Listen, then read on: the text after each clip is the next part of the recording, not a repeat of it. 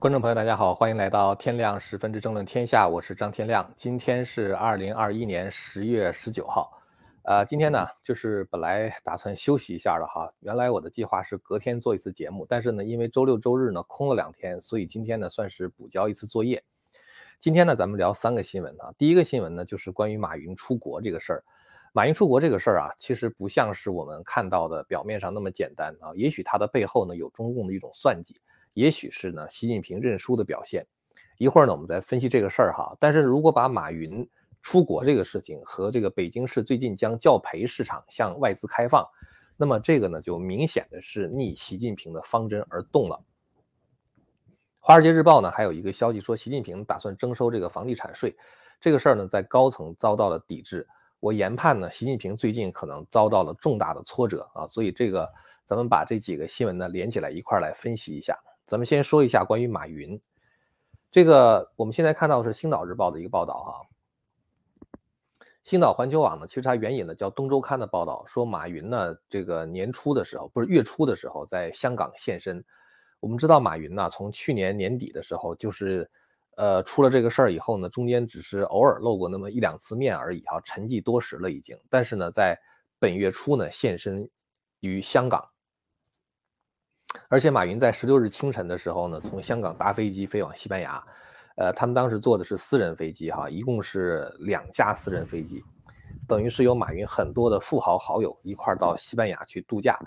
马云到达西班牙之后呢，又出现在一艘超级游艇上，这个游艇是马云当时花了十六亿港币购买的，呃，他们从西班牙东部的伊维萨岛起航啊，就是出海度假去了。报道透露说，马云当时在这个香港的时候呢，他的这个日程安排的相当的紧。他和很多朋友在一起会面，啊，跟这个很多富豪见面，然后呢又去了新界的粉岭高球会啊打球，然后呢又跟一一一群朋友吃饭等等。所以就是马云现在等于是突然之间公开的露面啊，然后呢在这个甚至出国，这个背后到底意味着什么？很多人觉得这个马云呢已经没事儿了啊，所以阿拉巴阿里巴巴的股价呢也从谷底开始反弹反弹了上来。大家认为就是说中共对马云的这个禁令呢已经获得了解除。这个消息呢，其实在国内的网易上也是有报道的，但是随后呢就被删除了啊。我看到这个报道之后呢，第一反应是两种可能，一种可能呢就是马云其实并没有真正的获得自由，而是奉命制造一种假象。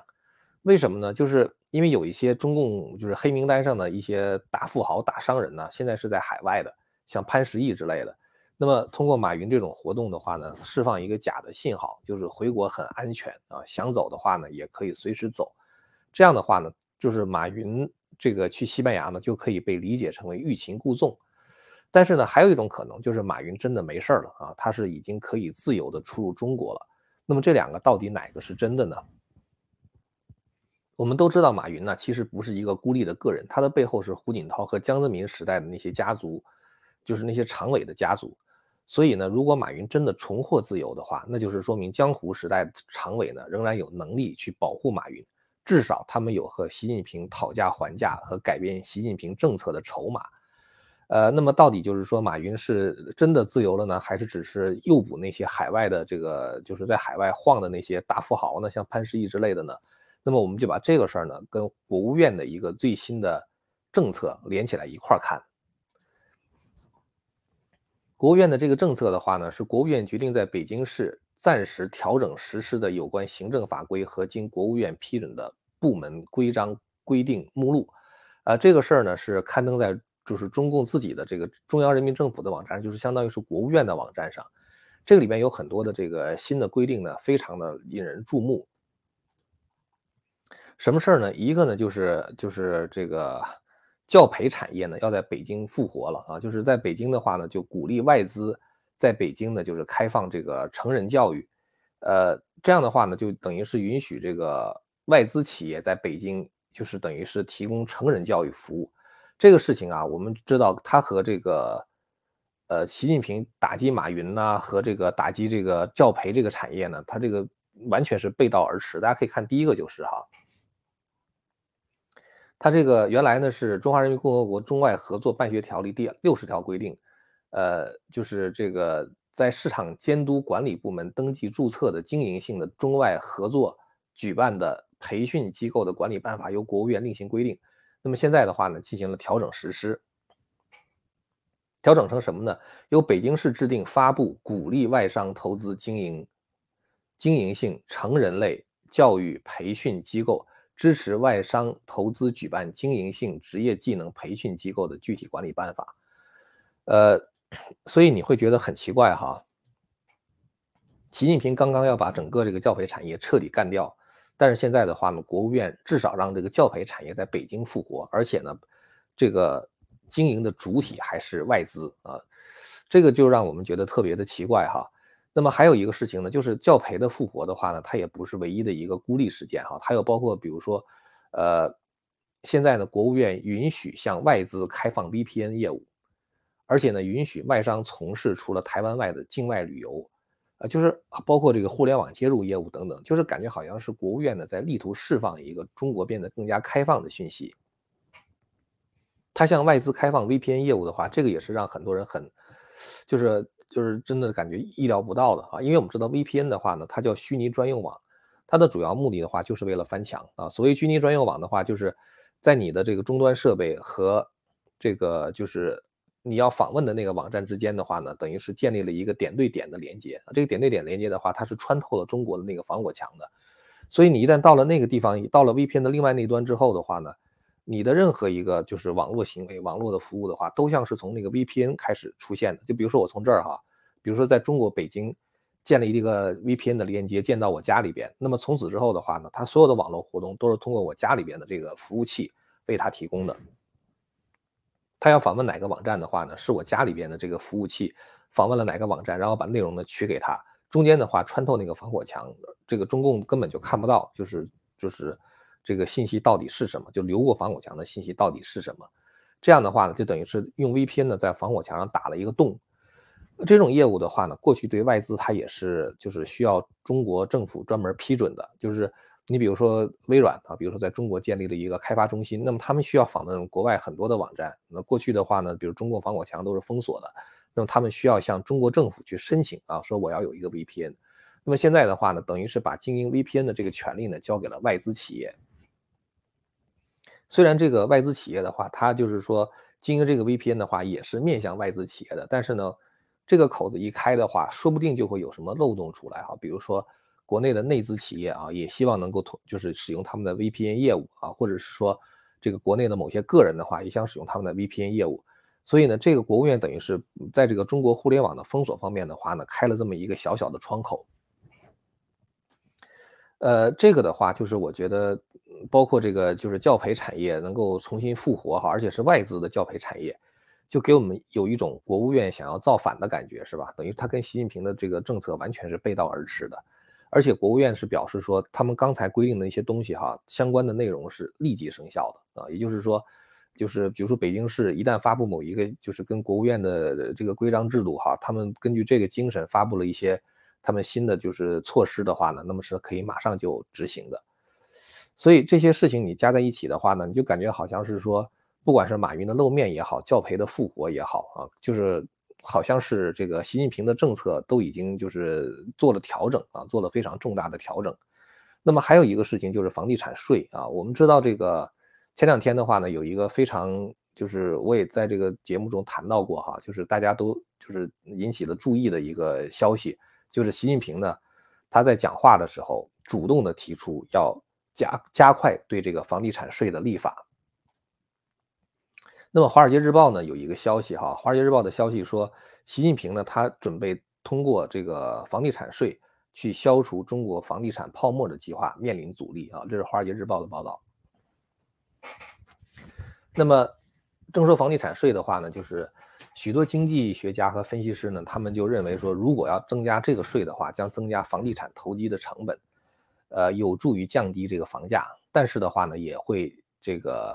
加重，就是很多，比如说一般，比如说租房子哈，假如说我这个房子租给你一个月三千块钱，但是现在这个房子等于是突然间要增加房地产税了，这个税的话一定不会被这个房主吃下去，他一定会把这个税转嫁到这个房客的身上，所以说等于是会加重很多人的经济负担。那么再有一个的话，对于中产阶级来讲的话呢，它也会这个加重他们的负担。就是如果你已经买了房子哈，已经比如说一家六个钱包，呃，四个老人加一对青年夫妇啊，一起就六个钱包买了一个房子。那如果你突然之间加税的话，对于他们的这个生活的压力呢，也是非常非常大的。所以呢，这个习近平呢是让这个国务院第一副总理韩正呢去这个来进行就是调研吧，就是这个事儿到底能不能推进。呃，那么韩正的话呢，他已经向习近平提出建议，说目前阶段的话呢，不要施加太多的赋税。呃，本来最早是想在三十个城市试点这个房地产税，那么现在的话呢，已经降到了十个城市。所以就是习近平想在房地产这方面加税，打击这个房地产泡沫这个做法呢，也是受到抵制。所以咱们现在已经连说三件事了哈，马云出国，然后呢，这个，呃，这个。教培产业的复活和房地产税的缓刑，这个已经是对习近平进行了三次打击。那么其实呢，习近平最近做的事儿不只是这三件啊，很多事情似乎都是半途而废。还有三个事儿呢，我也我也想顺便说一下，一个是恒大危机哈，还有一个是限电问题，还有一个是武统台湾的问题。这三个事情的话呢，看来习近平他也是他想要做的事情没有做成。习近平呢，似乎有意在恒大的问题上不表态啊，他希望传递一个信号给各个房企的大佬们，意思就是说，你们弄的这个烂摊子呢，没有人会帮你们收拾啊。那么，所以呢，你们自己得主动的去挤压泡沫，这是习近平就是一直不表态的原因。所以，恒大危机的走向呢，一直是不不明朗的。当然，其实，在我们这个频道里边的话呢，我一直认为中共必须得救恒大啊，这是一个规定动作，否则的话就会产生无法预计的那种。规模巨大的金融风暴，那么中共的话呢，就一直这么厚着着啊，就一直不肯表态。到九月底的时候，央行还发布公告啊，承诺要维护住房消费者的合法权益，但是呢，也没有提及恒大烂尾楼的问题。呃，那么现在的话呢，中共可能搂不住了啊。最近呢，这个央行官员在上个礼拜五首次的正面提到了恒大，就是金融市场司的司长邹兰在新闻发布会上表示说，恒大带来的风险是可控的。啊，房地产行业总体是健康的，而且呢，他承诺地方政府会确保项目能够复工啊，也就是那个烂尾楼的话还是要修好的，所以这个的话呢，等于是中共去救恒大的一个信号了。当然，我说的这种救不是说中共帮他把债还了，把他这个债务延期了，而是说的话呢，就是中共不能够看到恒大破产之后扔出一堆烂尾楼来，包括恒大的那个就是他的那些理财产品等等，我觉得。最后的话呢，这个央行肯定他会把这个东西都接过去的啊，就把这些烂账都接过去的。那么央行的行长易纲呢，在这个周日的另外一场会议上也表达了同样的意思。然后这个礼拜一的时候，就昨天国家统计局的发言人傅林辉呢，则淡化了房地产市场对中国经济增速放缓的影响。呃，所以我觉得就是说，整个现在从房地产市场发展的这个趋势来看的话呢。习近平想挤泡沫的这个事儿，基本上也泡汤了啊，也是半途而废。那么当然还有一个就是关于限电的问题哈，呃，其实限电这个事情的话呢，也是习近平拍着脑袋干出来的，就是习近平半途而废这些事儿都是他拍着脑袋想出来的。呃，上个礼拜有一个电力危机的这个虚拟圆桌会议，当时在华的欧洲企业代表就表示说，说他们工厂的经理深夜收到了政府官员发来的短信，要求他们第二天停止生产。这种事情说来也挺不可思议的哈，半夜睡着睡着觉，两点钟的时候突然间被一个短信惊醒，告诉你明天早上七点钟的时候不用去上班了，你们必须停产。为啥呢？因为政府需要减碳啊，需要减排。所以这种方式的话呢，就是完全是你可以说是地方政府一刀切。那么但是呢，这个也是因为习近平他自己做事情就这么蛮横啊。习近平说我们要搞碳中和，他是二零三零年还是什么时候要搞这个碳中和？所以实际上来说呢，地方官员他也不敢违背习近平的意思，那也意思嘛，他也就只好一刀切。那么，习近平这个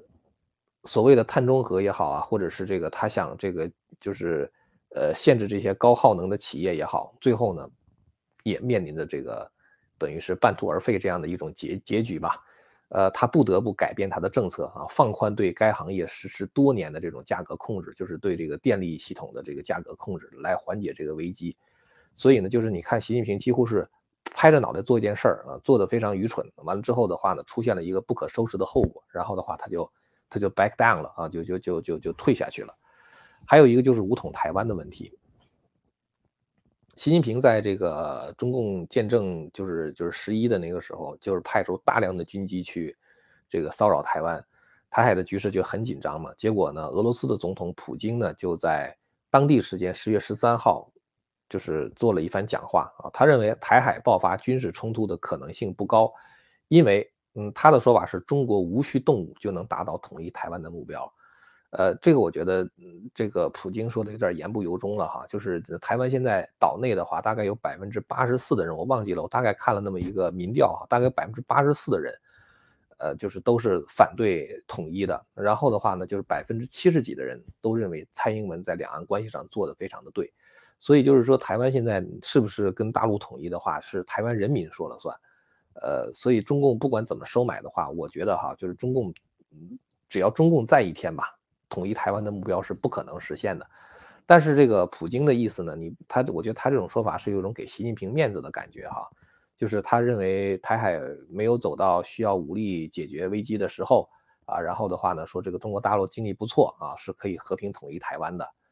呃，这些东西的话呢，就是说其实是普京给习近平一个面子啊，表面上夸夸你，但是实际上的话是警告你，你不要去试图武统台湾。今年六月十一号的时候，当时这个拜登跟习这个这个普京的话有一个会面啊，在会面前夕的时候，美国的这个全国广播公司就是 NBC 呢，在六月十一号的时候到莫斯科去对普京进行了专访，这个专访时间很长，大概是九十分钟的一个专访，呃，我给大家可以看一下哈，就是这个专访的这个这个 NBC 的一个报道。这个是当时这个 NBC 在专访普京的时候的话，把他们这个讲的话全部就是听打出来啊，这是一个 full transcript。那这个里边的话呢，就提到了关于台湾的问题啊，这个因为特别长啊，我我我就不往下滚动了，我就说一下它的大大概的要点啊。就是当时这个记者呢，就是呃凯尔西蒙斯呢，他就问了这个普京一个问题，他说呢，这个如果共军啊，诶，他用的是 People's Liberation Army 啊，就是中国人民解放军，就咱们就叫共军吧啊。如果进攻台湾的话，俄罗斯将作何反应？当时普京一听的话就笑了啊，他笑了七秒钟，然后他才回答说：“他说什么？你知道中国大陆准备武力统一台湾吗？我对此一无所知啊。”然后他就接着讲，他说：“我们经常说在政治上的话，不要用虚拟语气啊，说是这个假如怎么样，假如怎么样。”他说这个事儿呢，它是一个没有意义的问题，因为这个事情没有发生。呃，普京当时的那个说法呢，跟现在的说法基本上是一致的哈，就是给我们的感觉呢，就是中共要打台湾的话，他绝对会先通知俄罗斯的，因为中共打台湾，他一定会面临着能源的禁运啊，就是特别比如说整个这个美国也好，包括欧洲的这个航空母舰的话，它会封锁这个太平洋地区。这样的话呢，就中国从东面出海的这个所有的通道会全部被封死。那么这个时候，中国的能源来源的话，大概只有一个来源，就是北边的俄罗斯。呃，当然有可能是这个中亚地区，也有可能就是通过新疆向中国输送一些这个这个这个石油、天然气什么之类。但主要的话会来自于俄罗斯。所以呢，也就是说，中国如果要打台湾的话，它是需要俄罗斯的支持啊，在能源方面的支持，甚至可能在武器方面的话，只能向俄罗斯购买。那么普京的意思实际上是说，你不要打台湾啊，你没有必要。但是实际上意思就是我反对你打台湾啊，就是俄罗斯是不支持的。所以你会看到习近平最近这这个一连串的挫败哈，什么马云的事情是吧，恒大的事情，这个这个碳中和的事情啊，然后这个武统台湾的事情，呃，教培的事情，就几乎他干一件事情就失败一次，干一个事情失败一次啊。所以他现在的处境的话，我觉得很糟糕。那么。一直到今天为止呢，还有人说说不知道习近平会不会去参加这个在格拉斯哥举行的那个全球气候峰会。呃，我觉得习近平是不可能去的啊。他们说他们还在等通知，习近平不可能去，因为什么呢？因为习近平现在必须全心全意的为十一月初，就是十一月八号到十一号吧，召开这个六中全会做准备。因为六中全会上要做一个决议嘛，就是呃，中共在党史上一共有三次决议啊，第一次是一九四五年。第二次呢是这个一九八一年啊，就邓小平做的决议。第一次决议的话，等于确立了毛泽东的领袖地位；第二次决议的话，等于确立了邓小平的领袖地位。那么习近平的话呢，现在想通过所谓中共建党一百周年，通过一个决议，然后呢来给自己的脸上贴金。